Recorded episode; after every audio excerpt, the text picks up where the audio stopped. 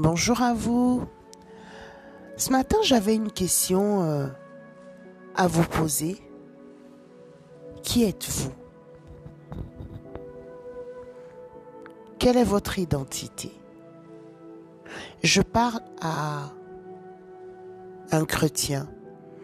Je parle à une personne qui a accepté Jésus-Christ dans sa vie et qui a décidé de vivre dans le renouvellement de l'intelligence, comme je vous en ai parlé hier.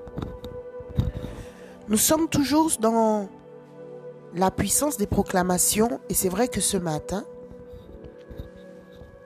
le deuxième point nous amène à parler de notre identité en tant que chrétien. Le deuxième point nous amène à nous rappeler que en tant qu'enfant de Dieu, nous avons une identité.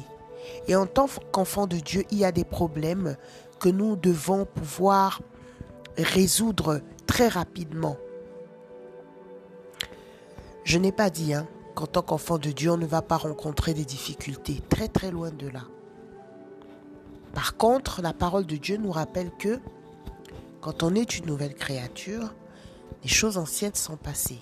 Et voici toutes choses qui sont devenues nouvelles. Ça veut dire donc que à un moment ou à un autre, à un moment ou à un autre, nous devons pouvoir euh, évoluer. Nous devons pouvoir traverser euh, les montagnes. Nous devons pouvoir euh, aller de l'avant. Nous devons pouvoir dépasser certaines situations. D'ailleurs, toutes les situations parce que finalement, nous sommes enfants de Dieu. Dieu nous voit comme la prunelle de ses yeux. Dieu nous voit comme un héritier du royaume de Dieu. Dieu nous voit comme sa fille, comme son fils privilégié. Il y a eu des situations qui me sont arrivées dans la vie où je me demandais comment faire pour euh, les surpasser parce que pour moi c'était tellement énorme tellement difficile à gérer. Pendant la période du premier confinement, on parlait du Covid et tout le monde s'inquiétait. Euh, on se demandait comment faire euh, et comment s'en sortir. La peur régnait à un tel point que on avait du mal même à sortir, aller dans, à l'extérieur parce que on se demandait si euh, euh, ce, virus finalement ne traînait pas dans la rue, si euh, en buvant de l'eau, etc. Tellement c'était quelque chose qui c'était une hantise en fait.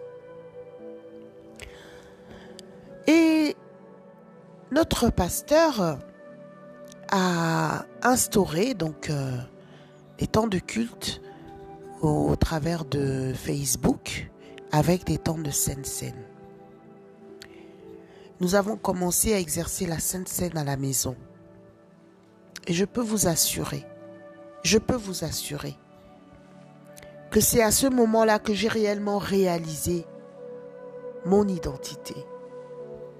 Que finalement, je ne suis pas seulement une chrétienne à l'église. Je n'ai pas à, exercer euh, mon temps euh, de, d'enfant de, Dieu uniquement dans les quatre murs, mais cela doit se faire partout. Couper le pain et partager euh, ce temps avec ma famille nous a permis d'aller au-delà de ce que nous savons et de grandir vraiment dans cette relation avec euh, Christ. Je voudrais vraiment vous encourager tous, ceux qui sont en train de lire euh, ces quelques paroles qui sortent de ma bouche ce matin, vous encourager à comprendre que aux grands mots, les grands remèdes, vous devez prendre conscience que Dieu nous a donné des armes pour vaincre dans ce monde. Alors, lorsqu'il y a une certaine résistance dans, dans des situations, il faut activer le sang de Jésus. Il faut activer les proclamations. Il faut insister avec une foi, une foi dans le Seigneur. Il faut apprendre à avoir la foi en Dieu dans tout ce qui concerne votre vie. Cela part de la vie familiale. Cela part de, la vie avec vos enfants, parce que ça c'est une partie importante. Cela part de votre travail, de votre entreprise, de vos relations avec euh, autrui, dans toute chose. Dans toute chose, il faut passer par des proclamations. Les proclamations transforment la personne. Les proclamations renforcent, renforcent votre relation avec Dieu et avec vous-même également. Il faut comprendre que l'ennemi nous attaque sur beaucoup de domaines. Dans nos relations, dans la santé. Vous savez que quand on n'est pas en bonne santé, hein, on ne peut rien faire. On ne peut pas profiter de la vie, on ne peut pas euh, savourer euh, euh, nos richesses, on ne peut pas jouir d'une paix parce que ben on n'a pas la santé.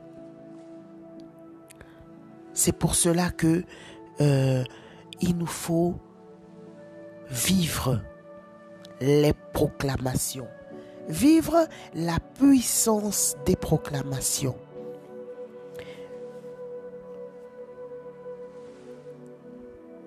Il faut savoir qu'en tant qu'enfant de Dieu, Dieu nous a appelés à un dessein de prospérité.